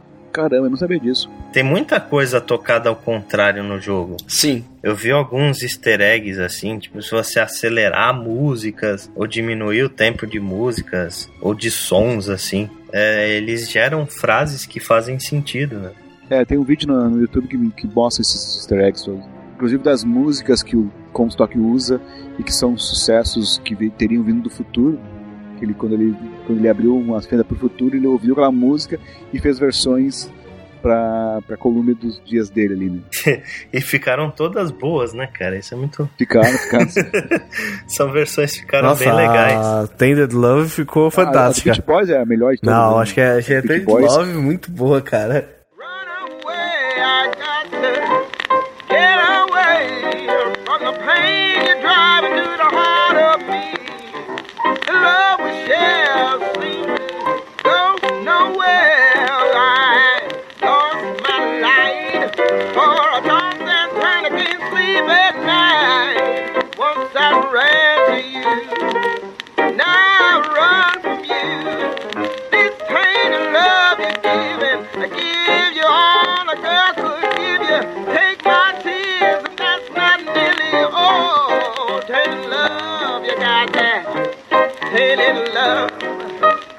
Tainted Love. Tem Tears for Fears, Cindy Lauper, né? Muito legal. Cindy Lauper, se não me engano, toca num, re, tipo, num realejo, assim, numa coisa assim da, da, da feira, assim. Né? É, é muito legal porque você começa a ouvir essas músicas sem saber disso, aí você olha e fala: Peraí, Tainted Love não é de 1912. Tem um voxafone que fala sobre isso. Que são dois irmãos discutindo. E ele falando, uhum. não, eu acredito, isso não são vozes demoníacas. Isso é uma maneira que os deuses encontraram para nos trazer uma música que vai animar as pessoas. E conforme você vai andando, você encontra buracos na realidade que tocam músicas do futuro. Inclusive, quem compôs essas músicas é o irmão do Fink, né? O irmão do Jeremiah Fink, que ele encontrou uma fenda no estúdio dele e por, através dessa fenda ele ouvia músicas. E aí ele roubava aquelas ideias e compunha as versões para a década de, de 10, né, de 1910. Nessa cena, então, da Elizabeth idosa, é, você descobre que Colômbia tá atacando Nova York. E aí aquela frase faz todo sentido. Da semente do profeta deve sentar no trono e afundar em chamas as montanhas dos homens. O que aconteceu nessa realidade é Elizabeth foi capturada pelo Songbird. O Booker tentava toda vez, né, resgatar ela, só que ela, ele sempre era parado pelo Songbird. E aí, é, a Elizabeth sofreu a lavagem cerebral que ela tinha que sofrer do Comstock, cresceu, né? Assumiu o lugar do Comstock e usou Columbia para destruir as cidades dos Estados Unidos, né? Para destruir as montanhas dos homens.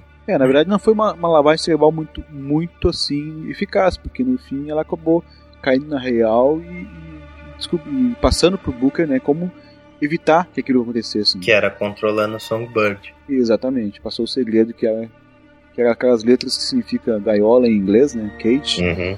Na verdade, são as cifras e a música né, do, do, das notas musicais que, que formam a melodia que ativa o, o controla o Songbird. Sim, sim. E aí, na última parte efetiva de combate do jogo, vocês estão na nave do Comstock, rumando de volta para a torre, onde existe um sifão, né? Dentro da, da nave do Comstock, você descobre que um, existe um sifão na torre que impedia a Elizabeth de controlar 100% os poderes dela. Então é o, o Booker usa o controle que ele tem sobre o Songbird para destruir o sifão. Assim que o Songbird destrói o sifão, o Booker ele perde a flauta e perde o controle do Songbird.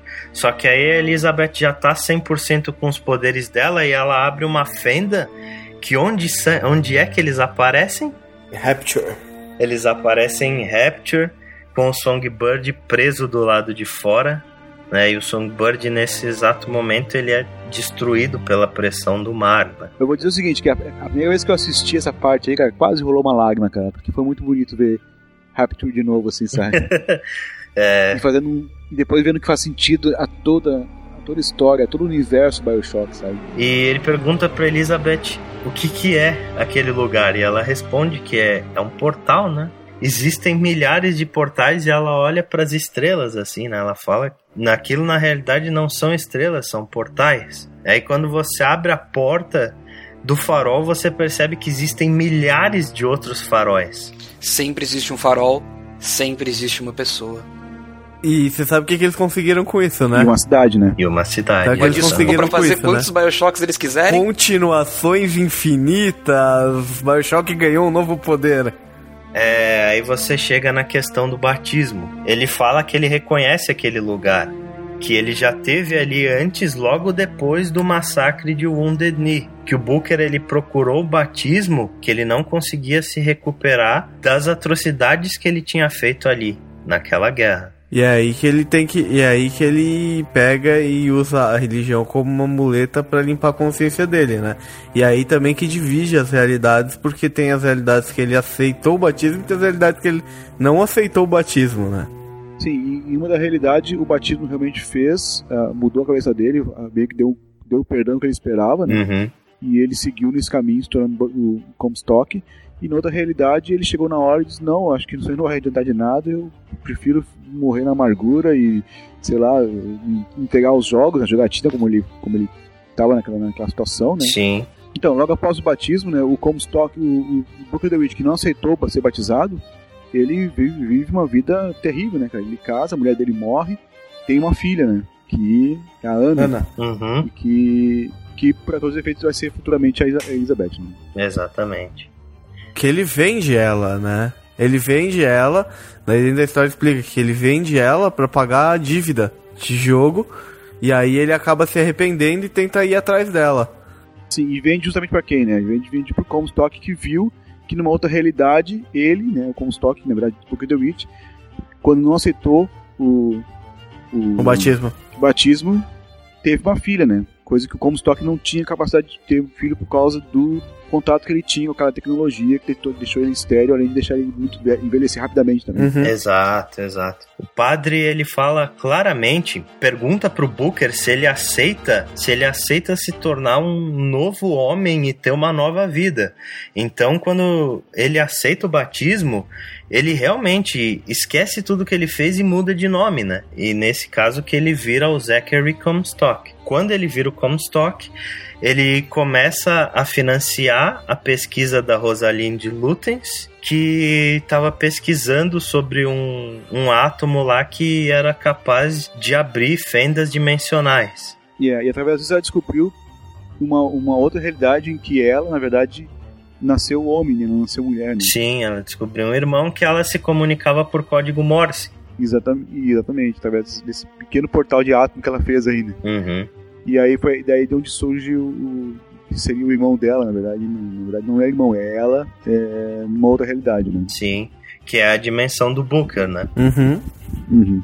A dimensão onde ele não aceitou o batismo e continuou a, a vida dele e se amargurou na, nas bebidas e no jogo. É, aí o Booker ele vende a filha dele pro Comstock para se livrar das dívidas e só que ele se arrepende quando o Comstock está atravessando a fenda de volta para a dimensão dele, o Booker ele tenta puxar a filha dele de volta. Só que é, a Rosalind fecha a fenda e o que a única coisa que fica para trás é o dedo mendinho da, da, do bebê. E é nesse momento que você descobre que a Elizabeth é filha do Booker. Uhum. E nesse momento que nasce a teoria do porquê dos poderes da Elizabeth. Inclusive está em um dos voxofones da Rosalind, que ela fala que acredita que os poderes da garota vêm porque ela tem uma parte em cada uma das dimensões. Ela coexiste em duas dimensões diferentes ao mesmo tempo. Não, faz sentido se, tipo, considerando que o universo sempre vai tentar entrar em equilíbrio, ela tem esse poder porque a tendência é que o universo tente fazer com que ela encontre as duas partes. Só que no outro lado da dimensão, o Robert Lutens ele se arrependeu do que ele fez, né? Ele queria devolver a garota de volta uhum. e nesse meio tempo o Comstock descobriu as intenções dele e pediu pro Fink é, sabotar a máquina dos dois. Só que nesse momento, quando ele fez isso para destruir as pesquisas do, do Robert e da Rosalind, ele espalhou os dois por todo o tempo. Eles ficaram presos ali. É, é como se eles tivessem, tivessem todos, eles coexistissem em todos os tempos e em todo espaço-tempo, né?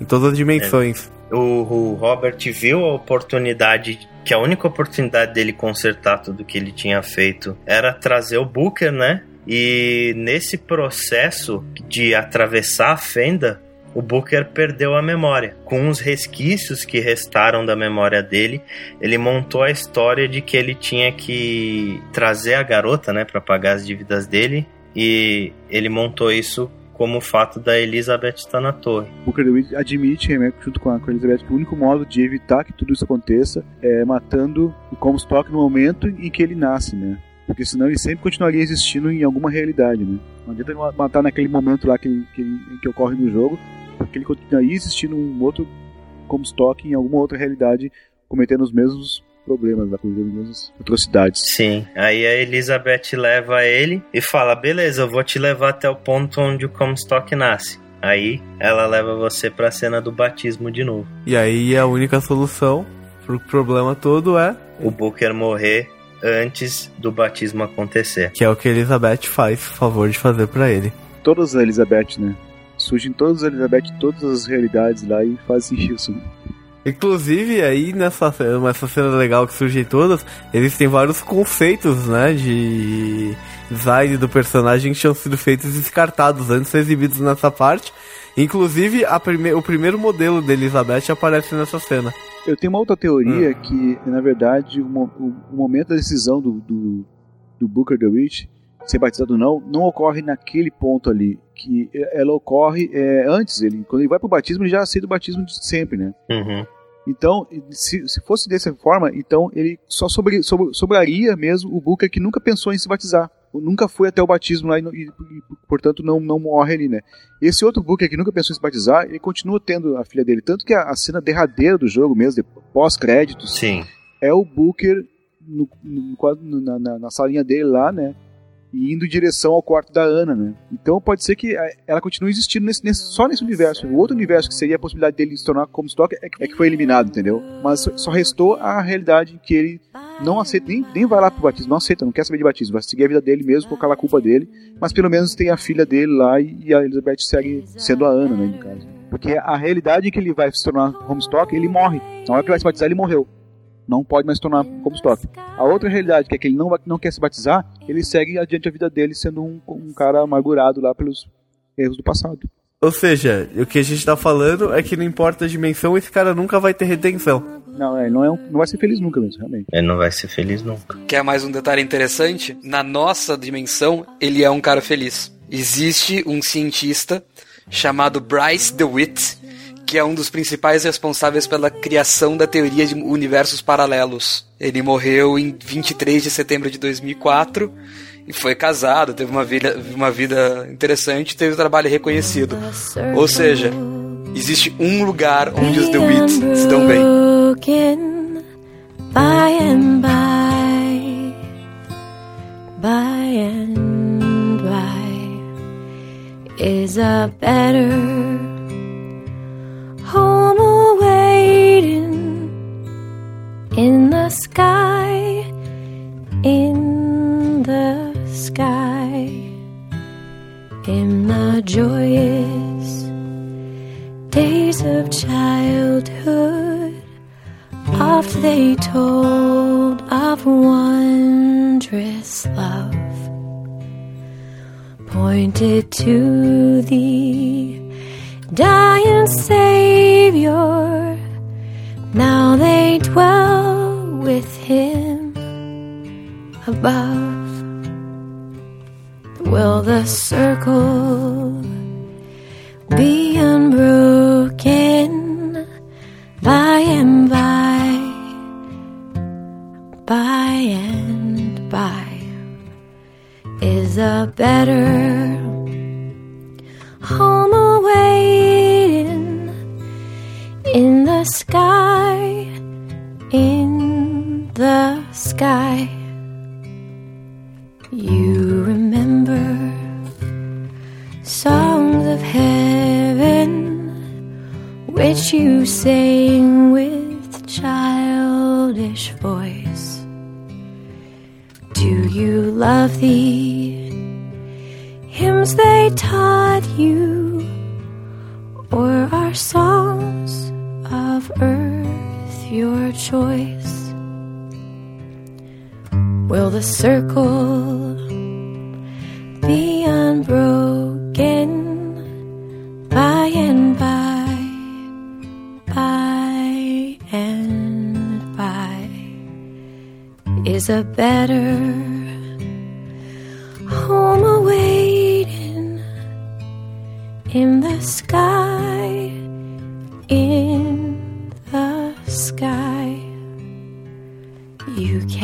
picture happy gatherings round the fireside long ago. And you think of tearful partings when they left you here below. Will the circle be unbroken by and by, by and by is a better home awaiting in the sky, in the sky, one by one there. Seats were emptied, and one by one they went away. Now the family is parted. Will it be complete one day? Will the circle be unbroken? by and by, by and by is a better home awaiting in the sky, in the sky.